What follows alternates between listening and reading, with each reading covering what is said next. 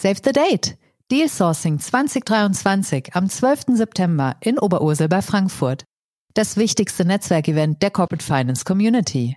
Seid dabei und trefft über 600 spannende Köpfe aus M&A, Finanzierung und Restrukturierung. Mehr Infos und Anmeldung unter www.dealsourcing.de.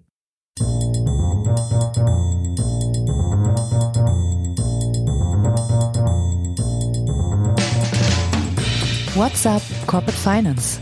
Der Podcast für die deutsche Corporate Finance Community mit spannenden Gästen aus der Banking-, Berater- und Finanzinvestor-Szene. Heute begrüßt euch Bastian Frien.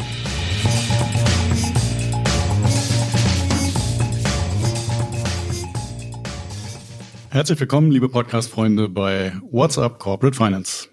Ich bin Bastian Frien und ich bin heute euer Gastgeber. Ja, wahrscheinlich glaubt niemand, dass dieser Markt noch mehr Debt Funds braucht, als bislang bereits aktiv sind, aber immer wieder glauben Einzelne, dass für sie schon noch eine Lücke da sein müsste. Das gilt auch für meine beiden Gäste, Glebs Ivanovs und Erwin Schreiber. Und wir schauen uns heute mal an, mit welcher Strategie sie mit dem Kreditfonds von Robeco im deutschen Markt Fuß fassen wollen. Herzlich willkommen jetzt mal in meinem Studio. Vielen Dank. Dankeschön, ja. Ja, bevor ich euch lange vorstelle, erzählt doch gerne mal selbst, wie habt ihr euch kennengelernt? Ja, ähm, die Frage kann ich gerne übernehmen. Also ich glaube, die meisten Leute im Markt sehen ja tatsächlich immer äh, Gleb und mich im Doppelpack und äh, können sich gar nicht vorstellen, dass es ein Leben außerhalb dieses Doppelpack gibt. Aber tatsächlich, wir arbeiten jetzt schon seit ein paar Jahren intensiv miteinander. Wir haben uns äh, 2017 ursprünglich mal kennengelernt, als ich von der Uni Credit zur IKB ins Leverage Finance hier nach Frankfurt gewechselt bin und äh, Gleb war da zu der Zeit im Structured Finance, ist dann aber nach kurzer Zeit nach London gegangen zur Royal Bank of Canada und da haben sich so unsere Wege erstmal ein bisschen getrennt, aber dann ja fast zwei Jahre später haben wir uns dann wieder getroffen und haben damals ja für äh, die Deutsche Credit in Frankfurt dann angefangen, sozusagen den operativen Backbone darzustellen. Also haben beide damals als, als VP quasi alles gemacht, was irgendwo mit Investment-Tätigkeiten zu tun hatte. Das ist jetzt mittlerweile auch schon gute fünf Jahre her und äh, seitdem sind wir eigentlich ein, ein eingeschworenes Team, arbeiten tatsächlich sehr, sehr viel gemeinsam, insbesondere bei allen Fundraising und Business Development relevanten Themen und haben natürlich auch unsere eigenen Investment-Themen, die wir uns, die wir uns natürlich auch zusammen anschauen. Und deswegen ist es schon tatsächlich so, dass es uns meistens nur im Doppel Doppelpack gibt. Ja, also das wissen auch unsere Frauen mittlerweile, haben die das verstanden und ähm, aber das funktioniert soweit ganz gut. Ja. Na, da drücken wir mal die Daumen, dass es auch die nächsten Jahre funktioniert, denn ihr habt ja noch einiges vor, aber vielleicht erst noch mal ein bisschen Rückblick. Erwin hat es gerade angesprochen, DCCP war eine gemeinsame Zeit. Das war ja jetzt keine reine Erfolgsgeschichte, muss man sagen, aber was habt ihr trotzdem von da mitgenommen? Ich glaube ganz viel, vor allem an Erfahrungen, was man gut macht, was man besser machen könnte, sollte und was vielleicht am besten schon in den gerade Fundraising äh, und ersten Investitionsphasen am besten vermeiden werden sollte. Es war eine gute Lernkurve. Äh, wir haben verstanden und gelernt, wie man so ein Setup ins Leben ruft, was man aufbaut, wie man aufbaut und das eigentlich auch äh, als unsere Erfahrung mit Robeco genommen und mit der zweiten Generation bei Robeco. Die erste ist 2016 ins Leben gerufen worden. Kollegen in Rotterdam haben mehr als 40 Transaktionen gemacht und wir dadurch jetzt als Erweiterung zum deutschsprachigen, mit dem deutschsprachigen Raum und äh, Skandinavien die Kombination mit quasi neuem Fonds, neuen Lösungen, auch Mandatslösungen auf Basis der Erfahrungen von Deutsche Credit optimal wie möglich gestalten wollten. Also ohne Deutsche Credit wahrscheinlich wären wir nicht dort, denn das war die Erfahrung, die uns nach vorne gebracht hat. Also sprechen wir gleich nochmal drüber natürlich, was ihr mit Robeco auf die Beine stellen wollt. Immerhin hat euch die DCCP-Erfahrung jetzt ja nicht vom Credit Fund Business abgehalten. Ihr kommt beide vorher aus Banken. Warum nicht mehr Bank? Warum tatsächlich Fonds? Ja, ich glaube, also wir, wir sind da grundsätzlich, würde ich mal sagen, äh, beidem offen gegenüber eingestellt. Wir sind auch der Meinung, insbesondere in dem Bereich, in dem wir tätig sind, und das, da sprechen wir nachher nochmal drüber, das ist ja quasi dieses Senior Direct Lending, also alles, alles Performing Loans unterscheidet es sich gar nicht so stark von einer Bank. Natürlich eine Bank wesentlich institutionalisierter und von den Prozessen her vielleicht auch etwas komplexer oder ich würde sagen eingespielter auf eine andere Art und Weise, wie man das jetzt beim Debtfonds sieht. Ist es aber trotzdem so, dass die Tätigkeiten, die man jetzt bei einer Bank oder bei einem, bei einem Debtfonds als, als Investmentmanager macht, sich gar nicht so stark unterscheiden. Ich glaube, es unterscheidet sich sicherlich von Debtfonds zu Debtfonds, aber auch von Bank äh, zu Bank. Also eine Unicredit hat beispielsweise auch anders funktioniert, als ich das dann jetzt zum Beispiel bei einer IKB kennengelernt habe. Ja und ähm, deswegen natürlich, wir, wir arbeiten ja auch gerne zusammen mit Banken. Ist ja auch ein wesentlicher Teil unserer Investmentstrategie. Daher würden wir sagen, ja, nach ungefähr fünf Jahren Tätigkeit im Private Debt Markt, dass wir zumindest für uns keinen allzu großen Unterschied sehen zu dem, was die Banken machen. Und deswegen ist, oder das ist auch einer der Gründe, wieso wir auch gerne mit Banken zusammenarbeiten, weil wir doch irgendwo den Interessengleichgang äh, sehen, wir eine ähnliche Sichtweise auf, auf eben äh, potenzielle Transaktionen im Markt. Da würde ich gar nicht so, so, so einen großen Unterschied zwischen, zwischen Debtfonds und Banken sehen. Und da hat sich für uns eigentlich nie wirklich mehr so richtig die Frage gestellt, ob wir lieber bei einem Debtfonds oder bei einer Bank arbeiten würden. Ja, ich glaube, wir finden beides wenn, wenn das Setup passt, ist beides sicherlich interessant. Okay, dann wollen wir uns doch mal angucken, wie ihr da aufgestellt seid in der neuen Struktur. Wenn ich an Banken denke, dann denke ich jetzt nicht an zweistellige Renditen. Wie sieht's bei euch aus? Äh, du hast eben, Erwin, schon gesagt, ihr kooperiert auch gerne mit Banken. Dann müsst ihr euch da vermutlich in euren Renditezielen ja auch ein, ein äh, bisschen schmaler aufstellen. Ja, schmaler ist immer eine provokative Frage. Es ist auf jeden Fall attraktiv für alle Beteiligten, so dass wir als Manager und wir profitieren nicht nur von den Renditen, sondern vor allem durch von der Management-Fee genug äh, Investoren ansprechen können und diese Investoren das attraktiv genug für sich finden, um in unseren Fonds zu investieren. In dem aktuellen Marktumfeld äh, mit steigenden äh, Basiszinsen äh, ist diese Aufgabe etwas leichter, denn jede Erhöhung des Basiszinssatzes uns hilft äh, für potenzielle Investoren, die Kriterien und die Anforderungen zu erfüllen, die für die wichtig sind, um in diese Assetklasse zu investieren. Aber im Großen und Ganzen preisen wir am Markt. Wir versprechen keine äh, zweistelligen Renditen, weil wir als, als Fonds, als Firma als Vermögensverwalter. Wir sind auf kapitalerhaltende Finanzierungsstrukturen und Instrumente fokussiert. Und äh, da kann man keine zweistelligen Renditen in der Regel erzielen. Und das wollen wir auch nicht und meinen, dass gerade in einem makroökonomisch komplizierteren Umfeld wo man viel auf äh, also sozusagen die Kreditanalyse Wert legen sollte, man teilweise nicht die, die Renditen jagen sollte, sondern eben eine gute balancierte Kombination aus nachhaltigen Kennzahlen, Nachhaltigkeit äh, aus Sicht von Rubico und natürlich äh, adäquaten äh, Renditevorstellungen erzielen kann. Jetzt fehlt es eigentlich nur noch eine Zahl. Eher 5,5 oder eher 9,5? Eher 5,5. Naja gut, da kann man zumindest möglicherweise ins Geschäft kommen. Seid ihr dann auch genauso zurückhaltend wie die Banken, was das Thema Leverage anbelangt, oder könnt ihr da ein bisschen mehr? Wir können ein bisschen mehr. Ich glaube, der Vorteil ähm, unseres Fonds ist, wir sind flexibel, was die Gestaltung der Instrumente anbelangt. Das heißt, wir können aus einem Fonds, aus einer Gesellschaft nicht nur die sogenannten Unitranche Loans oder Stretch Senior Loans zur Verfügung stellen, sondern auch klassische Mid-Market Leverage Loans, gerne auch als amortisierende Term Loan A, Term Loan B Struktur, dann als Bullet. Da sehen wir äh, einen Vorteil in der jetzt in der jetzigen Marktumfeld, denn man kann dadurch mehr abdecken, Kapital besser investieren und äh, spannende Fälle für sich finden, die ähm, noch vor vielen Jahren aufgrund von Renditeerwartungen oder, wie ich schon eingangs sagte, aufgrund des Basiszinssatzes zum Teil nicht attraktiv genug waren. Und diese Kombination mögen unsere Investoren sehr und äh, schauen sich deswegen auch Lösungen, die wir denen zum jetzigen Zeitpunkt anbieten können, gerne an.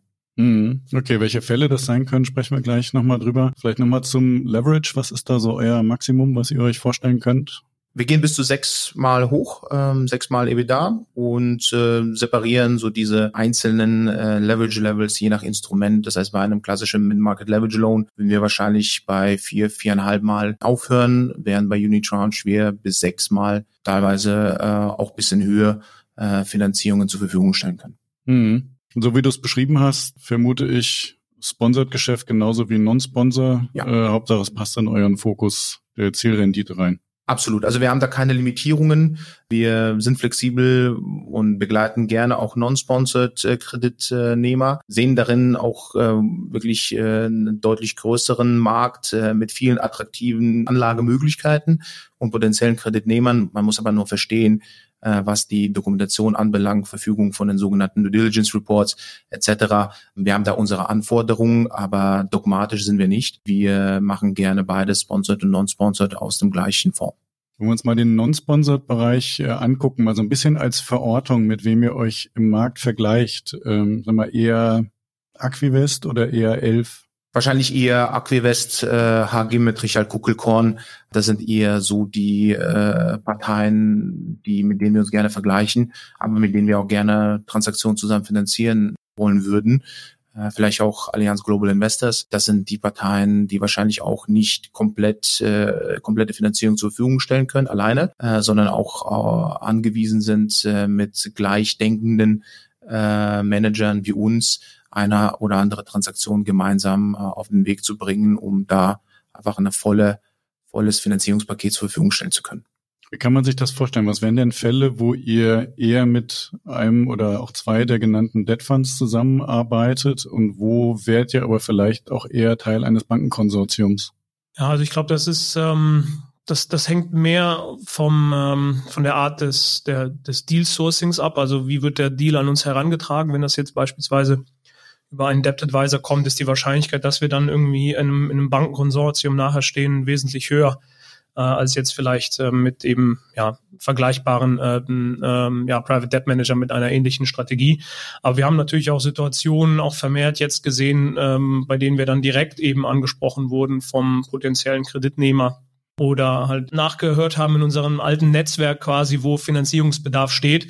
Und wir dann eben auch sagen, ähm, das, das können wir nicht alleine darstellen aktuell, aber wir haben ein, zwei Fonds, die auch so in solche ähnlichen Situationen reingehen würden. Ja, beispielsweise jetzt in einen Termloan C, in einen Termloan C und äh, da ist es dann schon so, dass wir dann auch in unserem Netzwerk eben dann mal fragen, wer, wer unter Umständen Interesse hätte an sowas, ja. Und dann, was für uns eben wichtig ist, ist eben der Gleichklang der Interessen. Ja, also das ist dann eben nicht nur, dass wir pari passu äh, stehen, sondern wir müssen natürlich auch Leuten, mit denen wir, sage ich mal, einen Two-Handed Deal machen, der nicht durch einen Debt Advisor oder einen anderen Intermediär äh, arrangiert wird, dass wir da absolutes äh, Vertrauen und von vornherein Verständnis darüber haben, wie wir uns dann in gewissen Situationen ähm, verhalten wollen gegenüber dem Kreditnehmer, aber auch uns gegenüber. Das ist dann natürlich nochmal alles, äh, muss man dann sehen, wenn es irgendwann wirklich äh, hart auf hart kommt.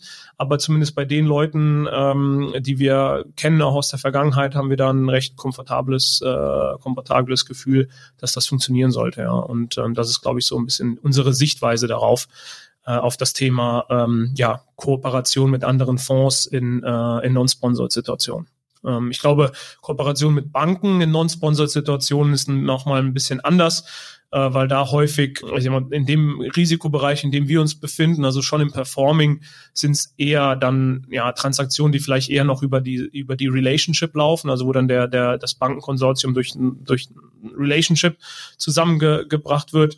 Äh, da ist dann für uns meistens kein Platz oder oder eben durch oder eben Platz in, in einem Term Loan C. Ja, aber ich sehe uns jetzt aktuell im jetzigen Markt äh, nicht ähm, ja sozusagen im non-sponsored Bereich in einem Bankenclub mit mit anderen Banken Terminal A, Terminal B bei einem ja familiengeführten gut operierenden Unternehmen. Aber warum ist das so? Muss doch, äh, wenn für euch die Rendite stimmt, für die Banken eigentlich ganz attraktiv sein, weil die haben einen Spieler weniger, äh, der an das sonstige Geschäft beim Corporate ran will.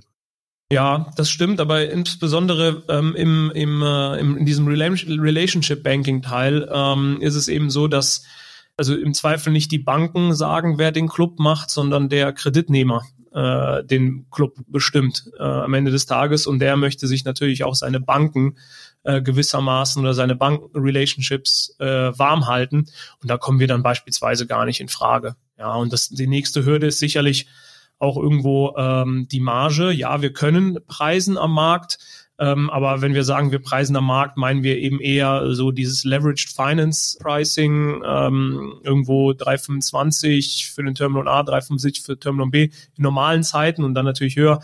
Aber wenn jetzt irgendwo eine Finanzierung kommt und da steht dann zwei Prozent oder zweieinhalb Prozent und es gibt auch keine Upfront-Fee, das ist jetzt sicherlich nichts, was wir in unserem Fonds darstellen könnten, ja. Mhm. Aber wenn ich es richtig verstehe, dann geht ihr ja dahin, wo die Banken auch finanzieren. Während es ja im Moment tatsächlich einige Lücken auch gibt, wo die Banken nicht reingehen. Die Debt Funds ehrlich gesagt im Moment auch nicht, weil die auch sehr vorsichtig sind. Ne? Ähm, aber mal rein volkswirtschaftlich betrachtet, ist das nicht eigentlich viel sinnvoller, dass die Kreditfonds da das Geld allokieren, wo das klassische Bankensystem an seine Grenzen stößt? Ja, das ist, glaube ich, schon, also das, das ist die äh, richtige Sichtweise. Aber was wir jetzt im Moment eher sehen, ist, dass das Thema weniger ist, dass Banken sich grundsätzlich von bestimmten Risiken oder von bestimmten, aus bestimmten Branchen raushalten. Also ich glaube, was man jetzt auch im Midcap, im letzten Midcap-Monitor sieht, und ich glaube, da hattet ihr auch einen Podcast zu, ist ja, dass auf einmal Manufacturing, der Anteil von Manufacturing auf einmal den Anteil von Technology, glaube ich, Unternehmen ähm, eingeholt hat, was in den letzten Jahren Covid halt eben nicht der Fall war. Und ähm, was wir halt eben eher sehen, ist, dass äh, Banken schon durchaus willens sind, nur manche Banken sind einfach nicht mehr aktiv in dem Markt. Und da gibt es, glaube ich, eine Handvoll oder vielleicht sogar auch mittlerweile mehr Banken im deutschen Midcap-Bereich, die gesagt haben, wir machen das Geschäft nicht. Ja, die haben ihre Teams abgebaut. Und wir haben, wenn wir uns jetzt unsere aktive Pipeline beispielsweise anschauen, da haben wir einige Situationen drin. Das Unternehmen ist ein gesundes Unternehmen. Es ist in, ähm, in Private Equity Hand. Man möchte eine Add-on-Akquisition machen, aber die ist so groß, dass man nochmal die Dokumentation anfassen muss. Also man muss quasi nochmal es aufbrechen. Und dann ist vielleicht ein oder zwei Banken, die früher Leverage Finance Geschäft gemacht haben im deutschsprachigen Raum, sind auf einmal nicht mehr ähm, aktiv im, ähm, quasi im Neugeschäft. Also sie sagen dann im Prinzip, äh, wir würden gerne, aber wir dürfen nicht. Unser Vorstand sagt, wir sind hier nicht mehr dabei bei der nächsten Add-on-Finanzierung. Und das sind eben genau die Situationen, die wir jetzt sehen. Also genau diese Finanzierungslücken, die beachtlich sein können, das ist das, wo wir uns jetzt aktuell platzieren und auch äh, das meiste Dealpotenzial sehen. Situationen, die Banken gar nicht anfassen, sind meistens dann auch Situationen, die für uns auch nicht passen würden, weil das das äh, Financial Risk äh, sozusagen das Problem des Unternehmens, sondern mehr das Business Risk. Also wenn es dann um substanzielle Transformationen geht, die man eigentlich mit Eigenkapital äh, äh, oder die man eigentlich als Eigenkapital betrachten müsste und so bepreisen müsste, das ist auch etwas, was wir uns nicht anschauen, weil das passt nicht zu unserem äh, zu unserem Risk Return. Ja, deswegen kurz gesagt auf deine, äh, kurz Antwort nochmal auf deine Frage. Wir sehen nicht, dass die Banken sich komplett zurückziehen, also zumindest nicht alle. Und wir sind eher dann bei den Situationen dabei, wo die ein oder andere Bank rausgegangen ist und füllen eben diese, diese Lücke im Moment noch auf. Wir sehen aber nicht nur bei den Banken, ich hatte es eben schon kurz erwähnt, die Zurückhaltung, sondern auch bei den Debt Funds. Wie schaut ihr da drauf? Ist jetzt wirklich die Zeit, vorsichtig zu sein und eher auch mal Nein zu sagen? Oder ist man als Newcomer nicht auch ein bisschen unter Druck, jetzt dann auch mal Geschäft zu zeigen? Ja, ich glaube, zunächst einmal sind wir kein Newcomer äh, per se, denn äh, wir haben immer noch ein bestehendes Portfolio mit unserem ersten Fonds.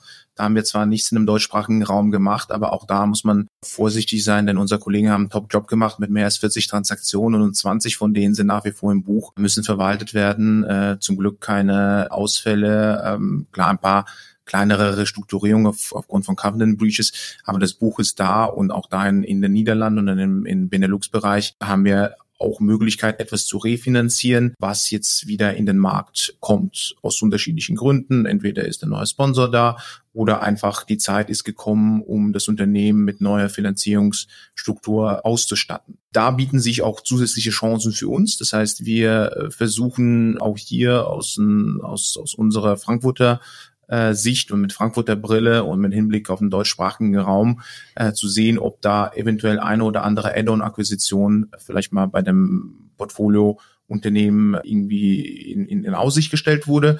Da kann man, wie gesagt, Kombinationen machen aus einem Altfonds, unserem bestehenden Fonds meine ich damit, den neuen Fonds und da auch, sagen wir so, einen Sponsor aus dem Benelux-Raum mit einem Asset äh, in Europa plus einer Add-on-Akquisitionen beispielsweise im deutschsprachigen Raum zu kombinieren. Das heißt, wir profitieren auch von den Erfahrungen, die wir mit dem Erstfonds sammeln durften und auch von Portfoliounternehmen, die wir haben. Der erste Fonds war aber noch konservativer strukturiert. Ne? Der hatte, wenn ich es recht in Erinnerung habe, 100 Bips über Public Loans als äh, Renditeziel, ja. was ja in, in manchen Zeiten nicht wahnsinnig viel war. Das ist richtig. Ähm, das waren die Gegebenheiten der damaligen Zeit. Ähm, 2014 wurde es ja initiiert und 2016 haben die Kollegen angefangen zu investieren. Wie gesagt, mehr als 700 Millionen angelegt ähm, und das meiste ist ja in äh, Zusammenarbeit mit Banken entstanden. Das heißt, in Niederlanden war die Sicht der Banken schon damals anders als das, was wir zum Teil im deutschsprachigen Raum kennen. Man hat in den Debtfonds und unter anderem in Robeco keinen Konkurrenten gesehen, sondern eher einen Partner, um diese Finanzierungsstruktur so abzubilden, dass die Banken sich mehr dann um das Cross-Sell und das Tagesgeschäft kümmern, während die ganzen endfälligen Finanzierungen dann aus einem Fonds gemacht werden. Das war konservativ. Wir sind genauso konservativ, nur mit mehr Flexibilität und Deals, ja, also wir möchten gerne Deals machen, aber wir müssen die nicht um jeden Preis machen. Es muss für uns in den Rahmenbedingungen oder mit den Rahmenbedingungen in Einklang sein, die unsere Investoren uns äh, auferlegt haben und auch die, die Kriterien, die natürlich definiert sind müssen, sogar beim Sourcing schon erfüllt sein, um einfach niemanden etwas zu suggerieren, was man dann zum Schluss nicht einhalten kann. Lass uns mal ein bisschen über das äh, Fundraising sprechen. Da haben ja einige Dead Funds im Moment ähm, ganz schöne Mühe mit. Äh, welche Erfahrungen sammelt ihr aktuell? Es ist nicht einfach, ähm, aber es ist machbar und ich glaube, äh, wir haben das damit gezeigt, dass wir unser First Close jetzt Anfang April haben erzielen können. Es hat länger äh, gedauert, dass wir uns ursprünglich erhofft haben, weil, wie du richtig sagst, das Jahr 22 war einfach nicht so, wie ein oder andere von uns gerade in dem alternativen äh, Assetklassen vorgestellt hat. Und ich glaube, das trifft nicht nur die Private Debt, sondern wahrscheinlich auch ein oder anderen Player in der Private Equity Bereich, geschweige die ganzen Produkte im Real Estate Bereich und bei einem oder anderen Infra Player gab es durchaus Schwierigkeiten. Ich glaube, man kann das so beleuchten, dass man sagt, es ist immer noch möglich, es dauert aber länger und man muss deutlich mehr Überzeugungsarbeit leisten. Wichtige Kriterien wie Track Record, Erfahrung des Teams, Nachhaltigkeit äh, im Sinne von soliden Plattformen des, des GPs oder des Asset Managers, das sind alles Kriterien, äh, auf die die neue Investoren achten. Ich glaube, was noch schwieriger geworden ist als, als bisher, ist, dass einfach ein First-Timer, der noch nie in dem Markt tätig war, der hat wahrscheinlich jetzt fast äh, gar keine Möglichkeit, einen Fund zu sammeln. Wir haben profitiert von unserem bestehenden Fonds und konnten auch äh, Investoren wirklich global ansprechen und auch denen klar machen, dass wir jetzt kein First-Timer sind. Und das ist das, warum wir auch glauben, dass auch in den Subsequent Closings dieses Jahr noch mehr Kapital äh, eingesammelt äh, werden kann. Ja, ihr seid ja nicht nur kein First-Timer, ihr habt ja auch einen gar nicht so kleinen Multi-Asset-Manager im Rücken. Was macht das für eure Arbeit für einen Unterschied? Oder spürt ihr das gar nicht? Ja, also ich glaube im Daily Doing, also wirklich in dieser Investmentanalyse, macht es, glaube ich, keinen allzu großen Unterschied, außer dass wir eben auch unsere Ressourcen in, in, äh, in den Niederlanden zurückgreifen können. Also wir sind ja Teil des ähm, Fixed Income Teams, was rund 55, 60 Milliarden Assets under Management verwaltet in Anleihenstrategien. Und da ist man natürlich so aufgestellt, dass man die Portfolio-Manager hat, aber auch die Sektoranalysten. Und beispielsweise arbeiten wir da recht eng mit den Sektoranalysten zusammen, sprich dahingehend, dass wir eben mit denen Infomemos teilen ähm, beispielsweise und dann eben eine, ja, wissen möchten, was sind denn jetzt hier aus deiner Sicht so ähm, die, die Kerntreiber äh, des Marktes? Wie verstehst du hier die Wettbewerbssituation? Was für Erfahrungen haben wir in den letzten 20, 30 Jahren gemacht in dem Markt und wie schätzt du jetzt aktuell eben dieses Unternehmen ein? Darf ich da gerade nachfragen, weil Sektoranalysten, das klingt ja immer gut, da, wir haben die Banken ja auch immer gerne mit, aber am Ende gibt es in dem Sinne Sektoren ja nicht. Es sind ja Nischen eigentlich, in denen gerade die Unternehmen eurer Größenordnung unterwegs sind. Wir reden ja nicht über Siemens oder über Mercedes, sondern über wirkliche Mittelständler. Also welches Sektor-Know-how in der Nische, wo ihr unterwegs seid, haben eure, was ist es, ein Dutzend, zwei Dutzend Analysten denn tatsächlich? Wie hilfreich können die wirklich sein? Ja, also es sind insgesamt, glaube ich, 30 Analysten, die wir haben, knapp 30. Und die sind schon sehr breit aufgestellt. Und äh, was du sagst, ist schon richtig, weil, wir in einer sehr starken Nische sind. Aber das, was uns interessieren, das sind natürlich grundsätzlich die Markttreiber, also die darüber liegenden Treiber. Und da ist eben das, das Wissen unserer Sektoranalysten und auch unseres äh, Kreditkomitees auch nochmal ein wesentlicher Bestandteil, weil wir sind teilweise so mit unseren Deals beschäftigt, dass wir manchmal das große Bild sozusagen, das ganze Große irgendwie dann nicht mehr sehen.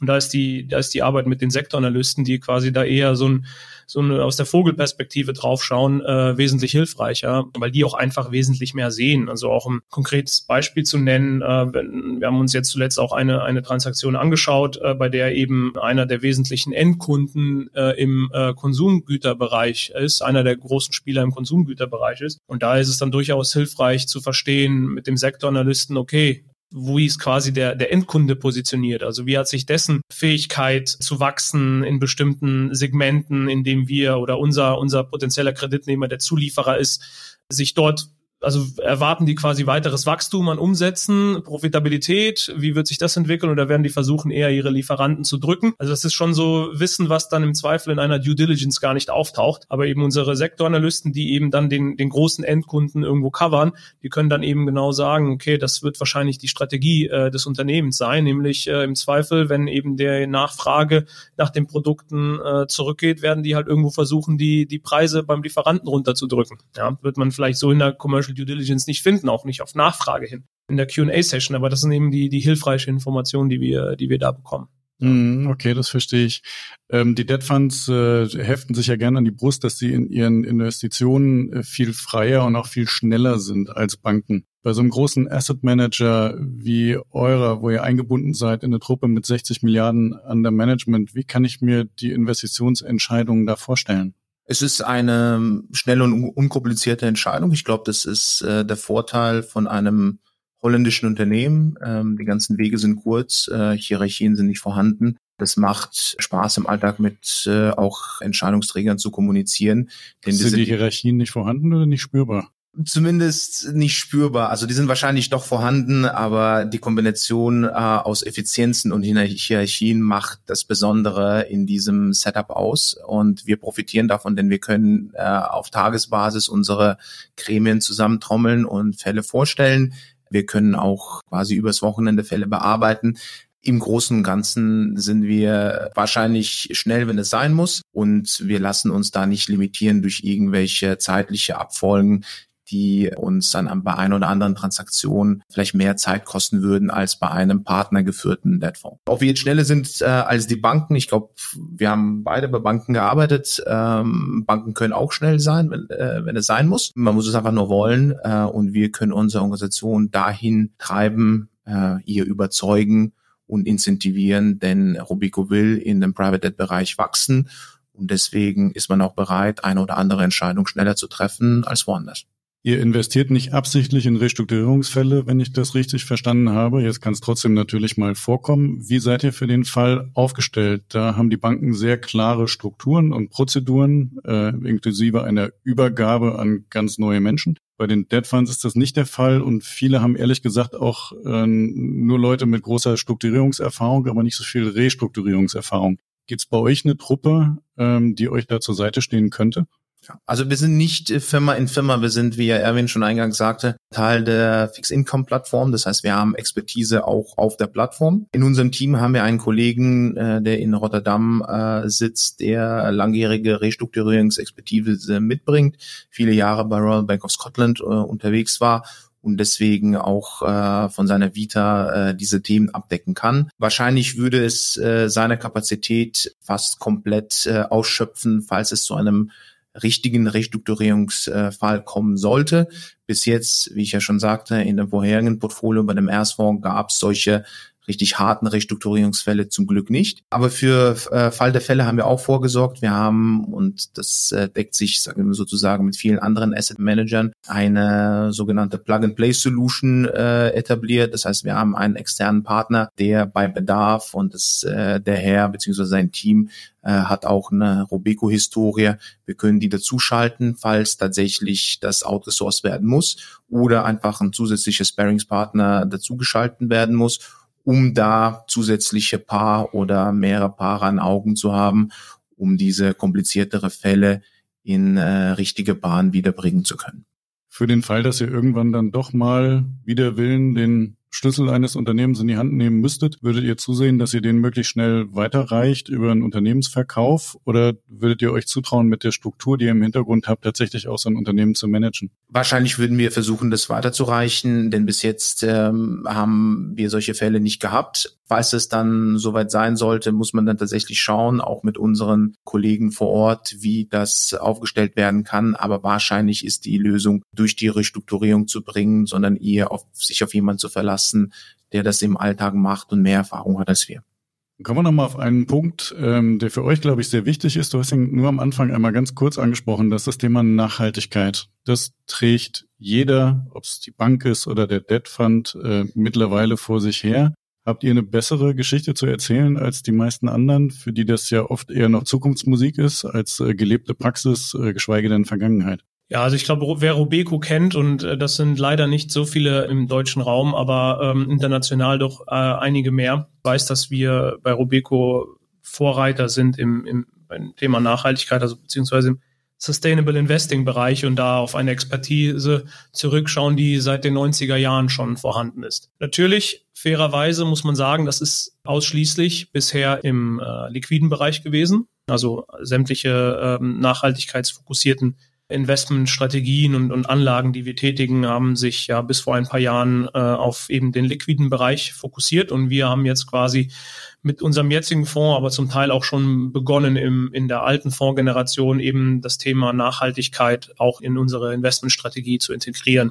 Und unser jetziger Fonds, also der sogenannte Sustainable Senior Loan Fonds, der trägt das ja schon in seinem Namen. Deswegen äh, haben wir natürlich alles da reingesetzt, dass wir hier auch mit einem Produkt an den Markt kommen, äh, wo wirklich dann auch Sustainability drin ist. Denn wenn man sich jetzt äh, reine Artikel 8 äh, Fonds anschaut im Markt, und davon gibt es ja mittlerweile auch zu Genüge, ist, glaube ich, nicht jeder so nachhaltig, wie was man jetzt unter dem Begriff Nachhaltigkeit verstehen würde. Also ein konkretes Beispiel, wenn eine Investmentstrategie sagt, äh, es reicht aus, wenn 60 Prozent unserer Investments nachhaltig sind und die restlichen 40 Prozent äh, müssen das nicht sein, dann ist das aus unserer Sicht eben kein nachhaltiger Fonds. Dann mag der vielleicht äh, Artikel 8 konform sein, aber äh, ist jetzt eben nicht das, was wir unter einem äh, Sustainable äh, Loan Fund verstehen. Aber ihr seid auch Artikel 8 und nicht Artikel 9. Ne?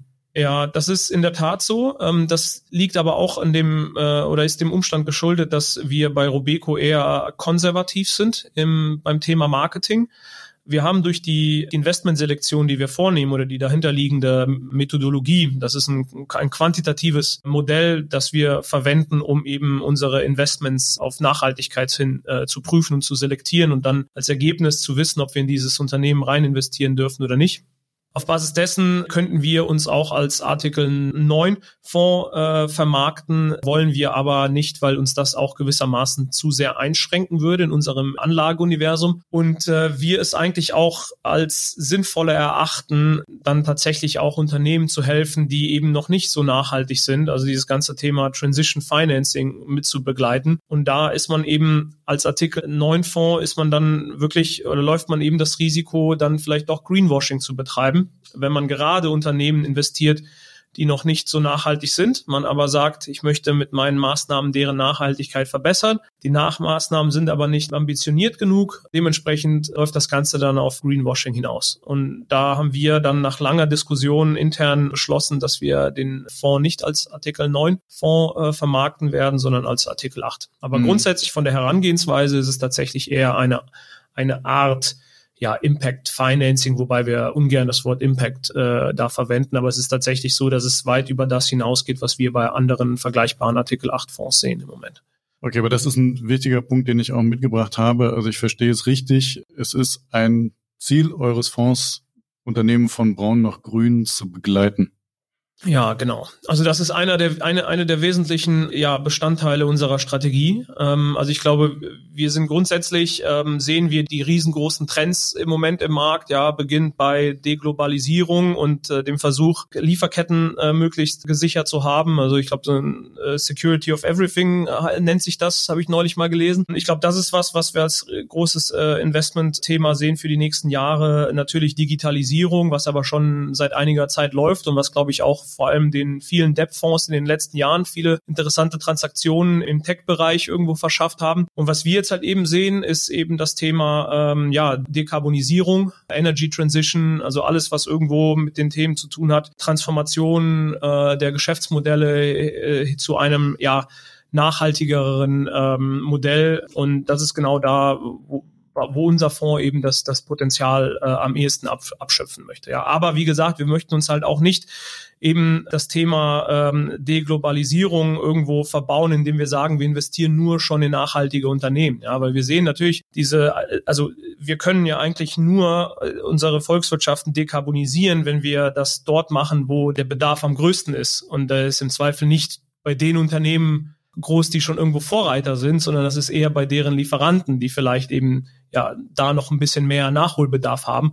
Und dieses Transition Financing ist eben genau das, was auch ein Teil unserer, unserer Investmentstrategie ist. Also wirklich diesen Unternehmen mit unserer Expertise zu helfen und nicht nur mit einem ESG Margin Ratchet, was ja mittlerweile auch Marktstandard geworden ist äh, und viele das als ihre Investment oder ihre, ihre ESG-Strategie definieren, aber wir gehen da eben noch einen Schritt darüber hinaus. Und wir können das deswegen machen, weil wir circa 60 Kollegen weltweit im sogenannten ja, äh, Sustainable Investing Center of Expertise heißt das bei uns, aber das sind im Endeffekt alles Personen, die sich in, mit unterschiedlichen Bereichen vom ESG beschäftigen. Ja, ob es jetzt Research ist, ob es Engagement ist, ob es irgendwo Reporting ist, also wo wir dann versuchen wollen, den kleineren Unternehmen zu helfen, die Infrastruktur fürs Reporting, fürs ESG-Reporting aufzubauen. Das ist halt eben das, was wir mit den circa 60 Leuten alles vorhalten bei Robeco. Und das wollen wir hier in unserer Strategie jetzt auch entsprechend integrieren.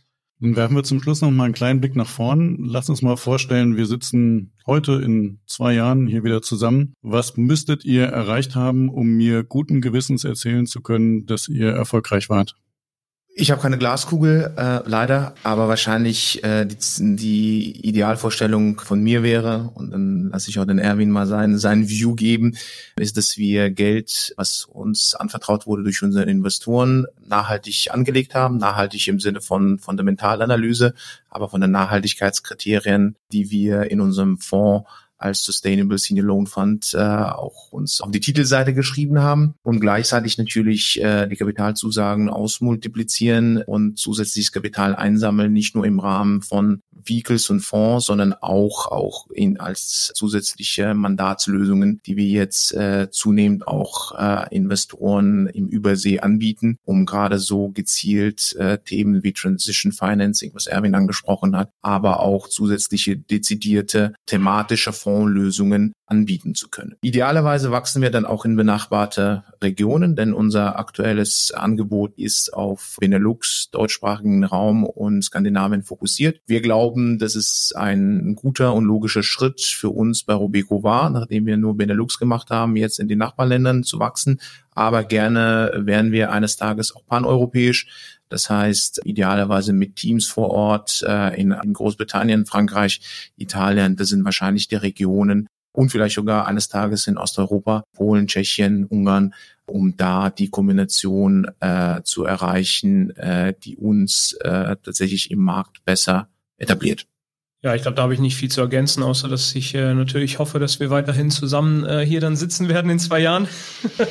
Aber auch vielleicht in einem angenehmeren äh, oder in einem freundlicheren Fundraising-Umfeld. Äh, Weil ich glaube, dass eben das ganze Thema, ja, ich meine, darüber sprechen wir ja schon die letzten zwei, drei Jahre immer, dass irgendwo der Bedarf immer mehr besteht für alternative Finanzierungen. Und wir sehen auch, dass mittlerweile auch vor allem im Non-Sponsored-Bereich die Akzeptanz auch steigt für diese alternativen Finanzierungen. Und wenn wir diese ganzen Herausforderungen ja mit Dekarbonisierung, Deglobalisierung äh, sehen, ist einfach der Bedarf da. Also wir sehen es im Moment, also wir sehen jetzt auch für die, für die kurzfristige irgendwie Zukunft, aber auch, auch langfristig sehen wir nicht, dass die Nachfrage nach, nach alternativen Finanzierungslösungen sich, sich ähm, verringern wird, sondern wir hoffen eher, dass, dass wir eben die Möglichkeit haben, dann wieder mehr, mehr Kapital zu deployen, als das aktuelle Fundraising-Umfeld äh, vermuten lässt. Das ist so quasi dann hoffentlich in zwei Jahren dann wieder der Fall. Das ist eine Hoffnung, die vermutlich der ganze Markt mit euch teilt. Ähm, ob euch alle die Daumen drücken, das weiß ich gar nicht genau. Ich tue das auf jeden Fall. Dass ihr in zwei Jahren hier noch zusammensitzt, da bin ich wiederum sehr, sehr sicher. Vielen Dank euch für eure Einsichten. Das war ähm, sehr spannend. Vielen Dank auch den Zuhörern für euer Interesse. Bis bald. Äh, wir hören uns wieder. Euer Bastian. Musik? What's the Angle? Und What a Wonderful Day von Shane Ivers www.silvermansound.com.